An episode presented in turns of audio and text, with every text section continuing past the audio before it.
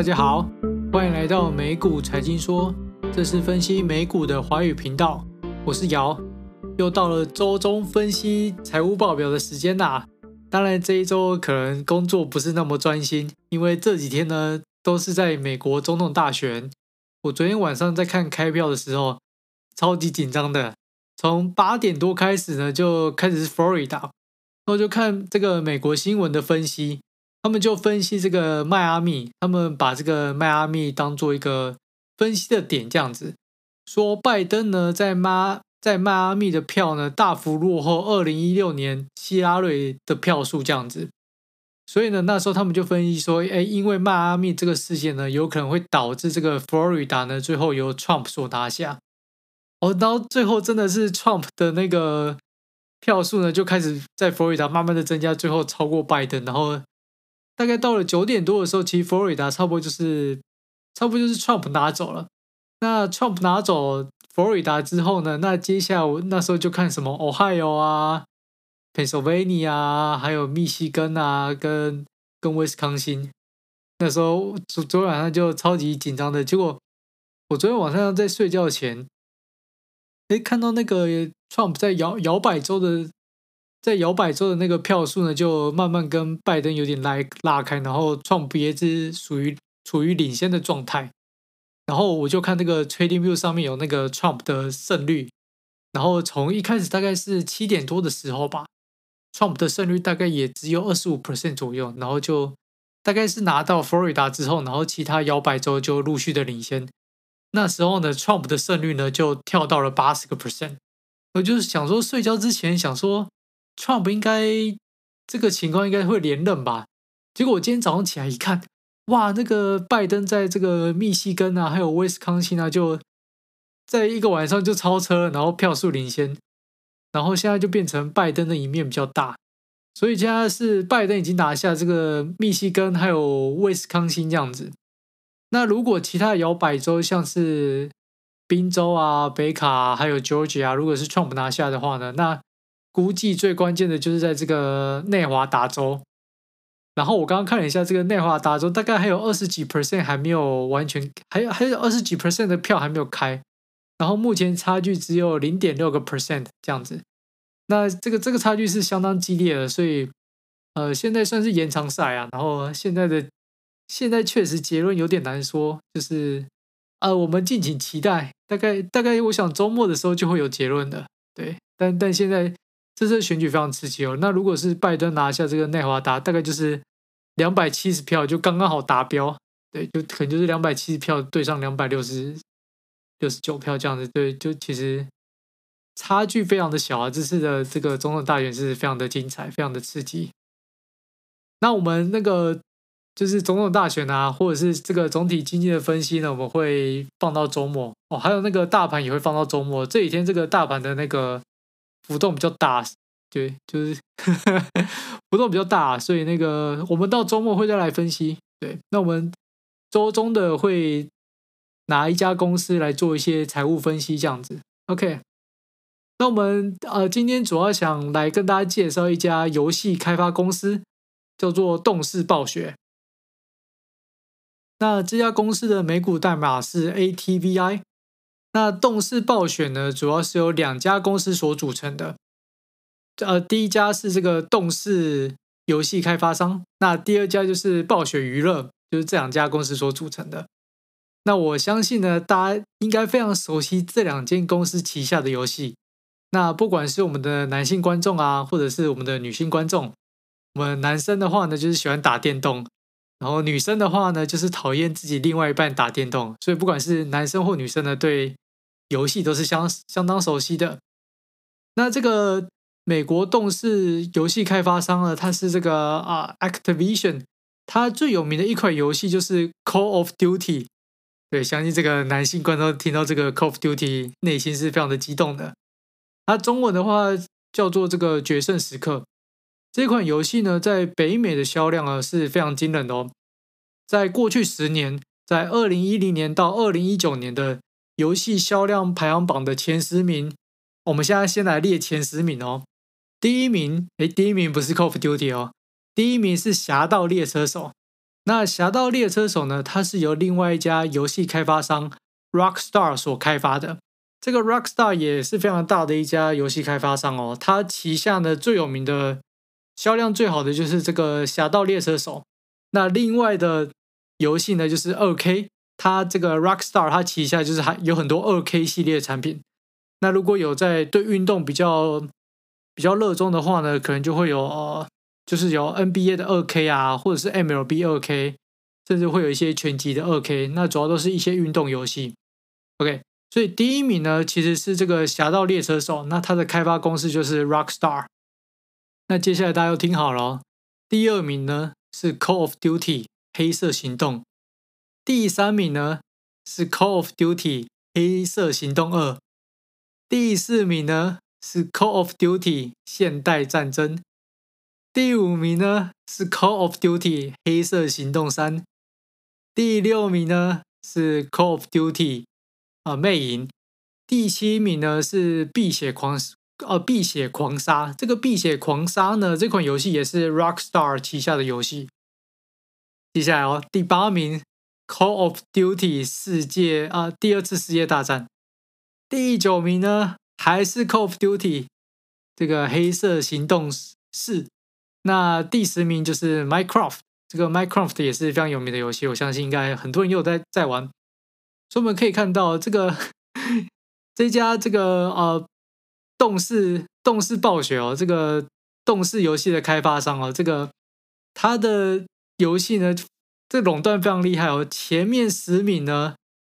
就是有第二名、第三名、第四名、第五名、第六名、第八名、第九名，都是这个 Call of Duty 啊。所以这个 Call of Duty 在北美的销量是非常好的。那这个 Call of Duty 也是这个。动视旗下的游戏这样子，那这个只是动视的部分哦。我们刚刚说这家公司叫做动视暴雪，所以还有另外一家公司就是暴风雪。相信这个在七十年代啊，或者是八十年代出生的就非常熟悉这个暴雪娱乐。它旗下最火红的游戏就是《魔兽世界》，然后还有《魔兽争霸》、《星海争霸》、《暗黑破坏神》，还有《炉石战记》。那这几款游戏基本上都是上一个世代啊，就是几乎是那个每个童年的回忆。我在小的时候，我有玩过《星海争霸》，我还记得我小学的时候拿那个《星海争霸》的那个光碟片去学校的那个电脑室玩，结果玩一玩，下课的时候那个《星海争霸》光碟片就被偷了，所以可以想象那时候那时候这个是有多么火红的。小时候在小学，那个我的《星海争霸》的光碟片被偷了，害我回家。被臭骂一顿，对啊，被我哥被我哥臭骂了一顿，我还我还记忆犹新，对，星海争霸。然后那时候小时候有玩星海争霸，然后到了国高中的时候呢，就是有玩魔兽争霸。那到了大学的时候呢，就玩魔兽世界。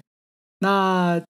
另外呢，就是大学大学的时候，那时候下课回到寝室啊，那时候大家都会玩玩三国。那时候三国是在这个魔兽争霸下面那个地图。那时候有点疯狂，就是我们大学宿舍啊，我们就是同一系会坐在同一楼这样子，所以那个下课回寝室的时候就会开始打，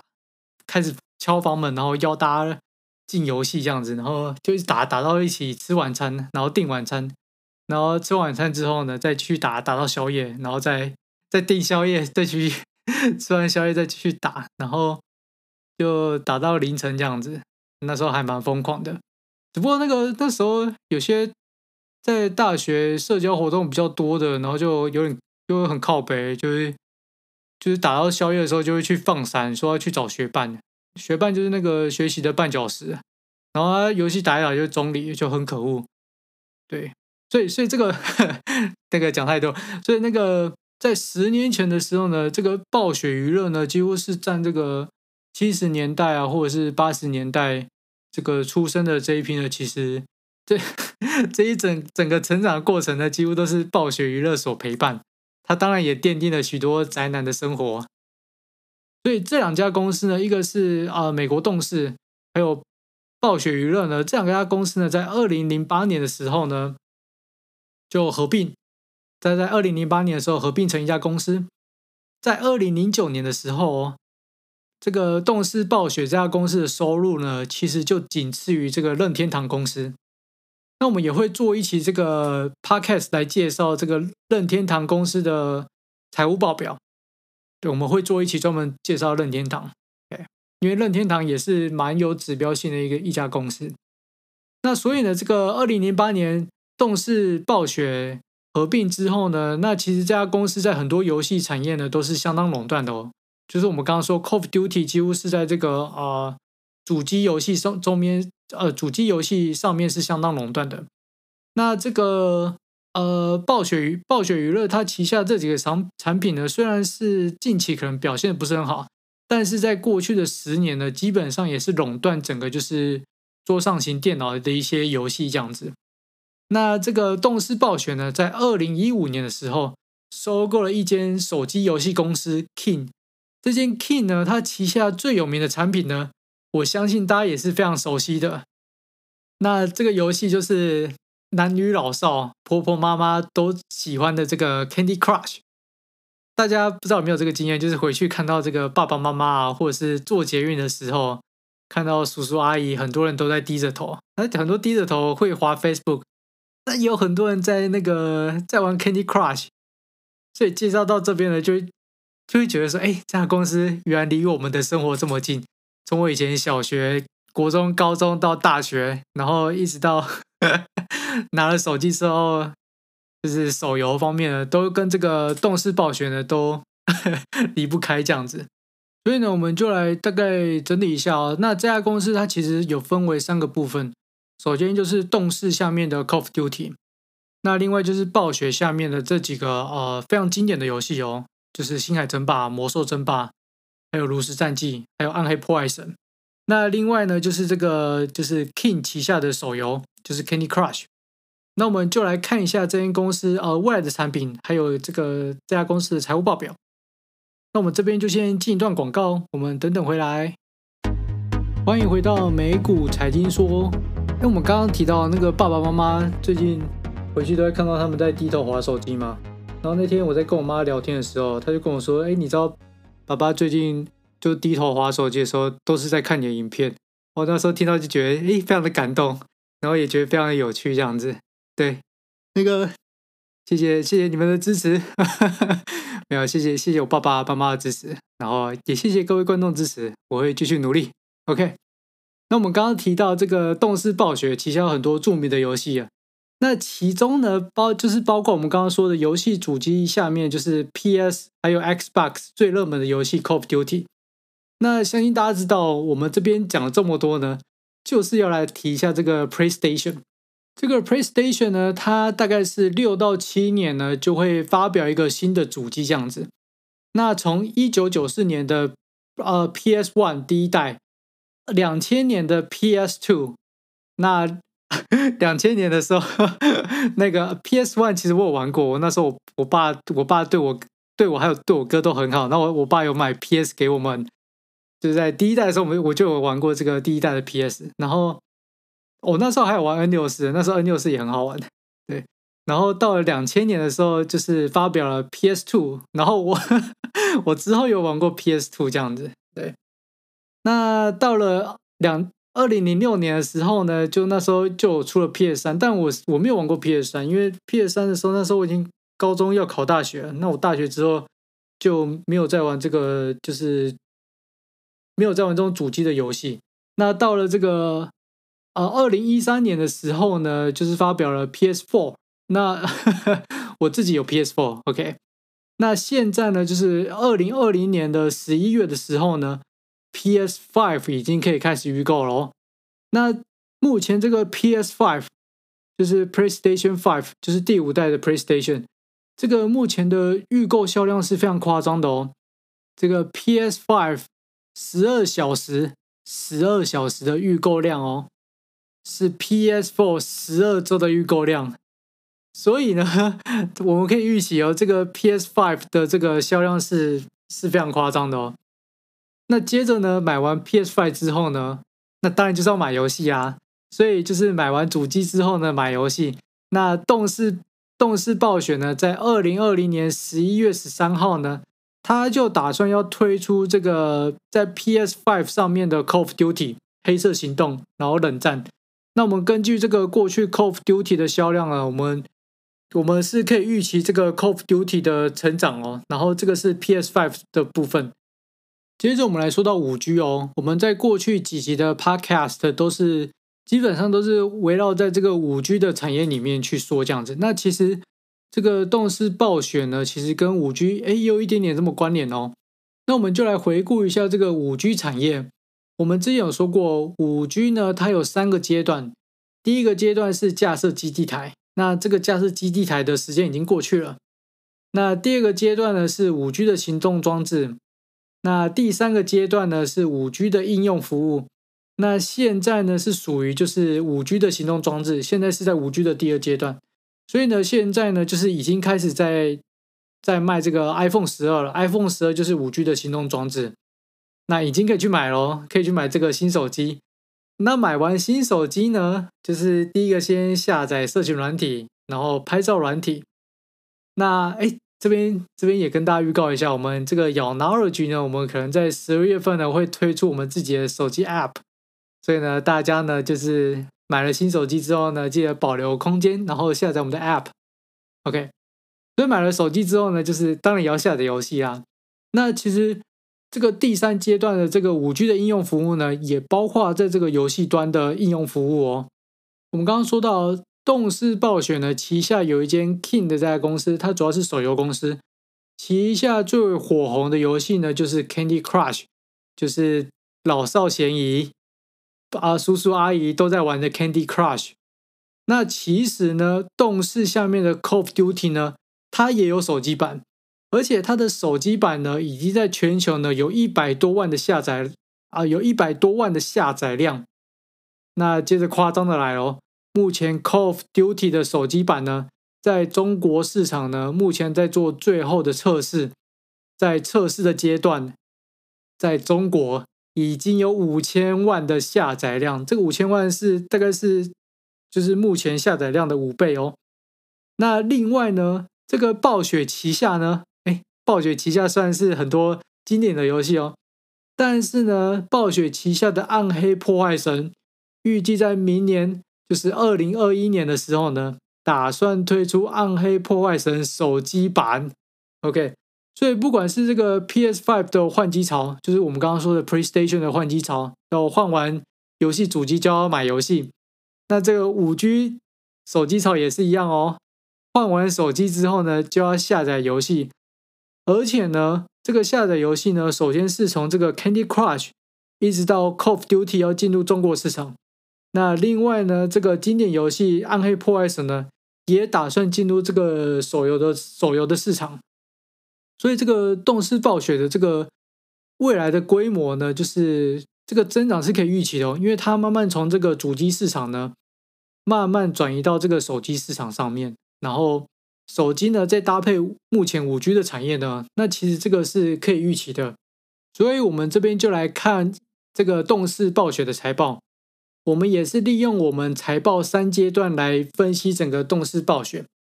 那我们这个财报三阶段呢，是非常基本的这个分析方法哦。我们之后的 Podcast 会慢慢带入更深入的这个财务操作。那我们就是将这个公司的成长呢，分为三个不同的阶段。第一个是市场扩张，接下来是转亏为盈，然后最后看这间公司有没有开始累积自由现金流。那我们先来看营收的部分，动视暴雪呢，在二零一六年的营收呢为六十六亿美金，到了二零一七年的时候呢，诶，微幅的成长来到了七十亿美金，到了二零一八年的时候呢，来到了七十四亿美金，到了二零一九年的时候呢。哇，反而下降了，下降到六六十四亿美金。所以我们可以看到哦，动视暴雪呢，在过去五年的营收呢，大概只有在二零一七年和二零一八年的成长率只有在六 percent 左右，在二零一九年呢，反而是下降十三个 percent。所以，我们这边从营收来看呢，在过去五年呢，动视暴雪呢，哎，其实并没有在做市场扩张哦。所以这个。动视暴雪呢，并不是属于这个第一阶段的市场扩张。那我们就来看到这个 E EPS 营收的部分。那我们就来看这个动视暴雪它获利的部分，这样子看它有没有在第二阶段转亏为盈。那动视暴雪呢，在二零一六年的这个 EPS 呢，呃，每股获利呢是一点二八。那到了这个二零一七年呢，每股获利是零点三六。到了二零一八年呢是二点四块，二零一九年呢是一点九五。我们在之前 Podcast 有说过哦，获利的部分呢有赚就好，所以你看到这个获利是正的就好了。那它是不是属于转亏为盈？它也不是属于转亏为盈，因为它在过去五年的时候呢，基本上都是稳定的获利。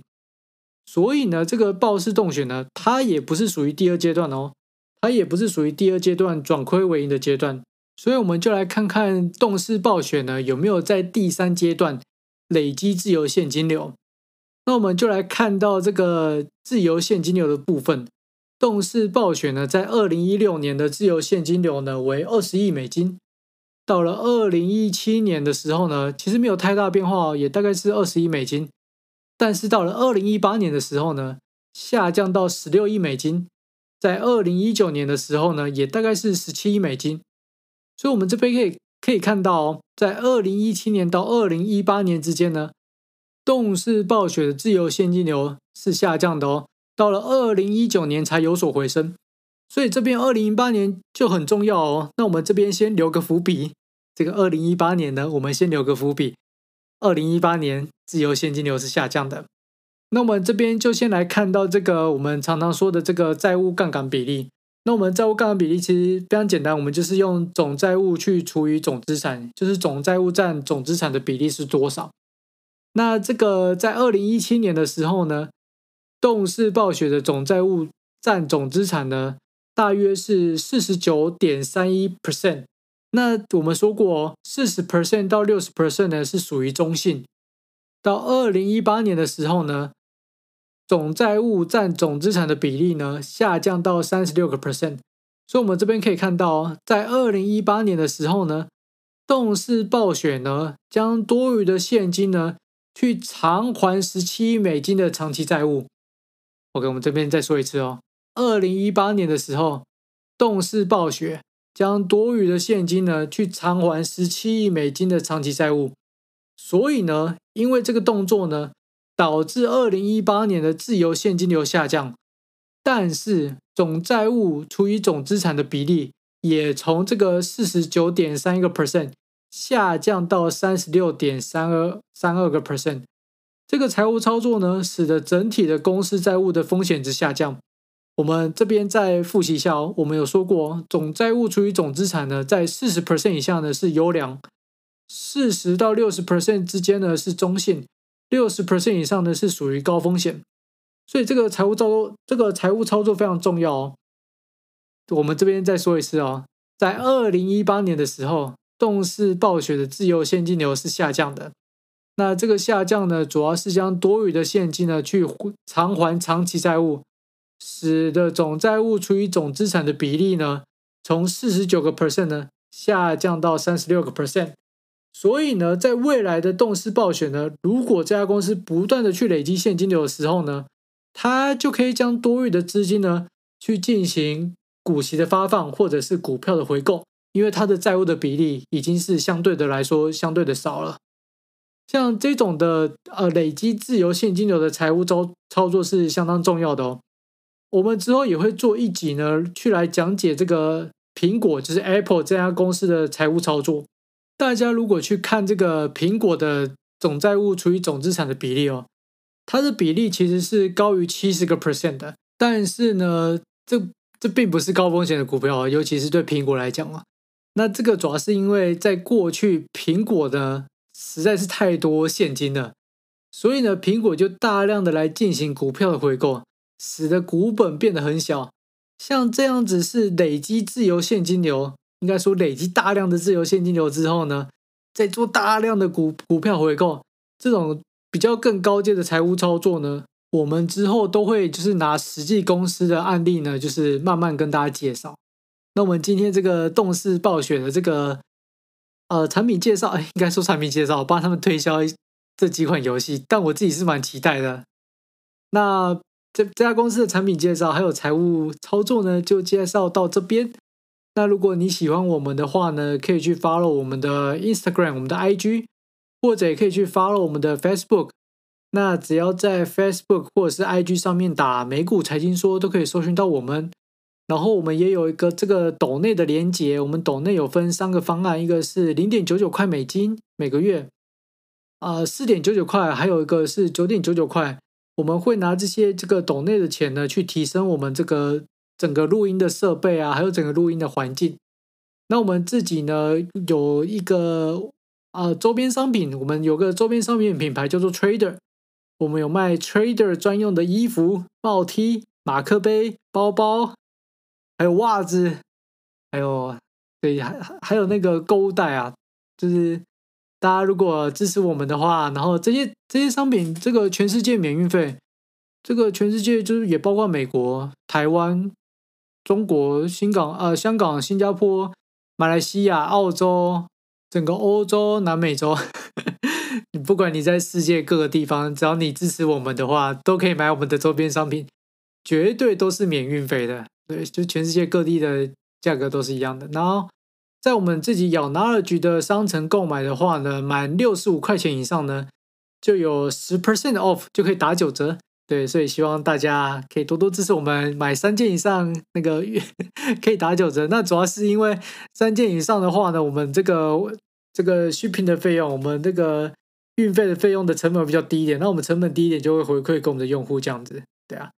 所以我们有商城，我们有这个 Trader 这个周边商品的品牌，大家可以去购买。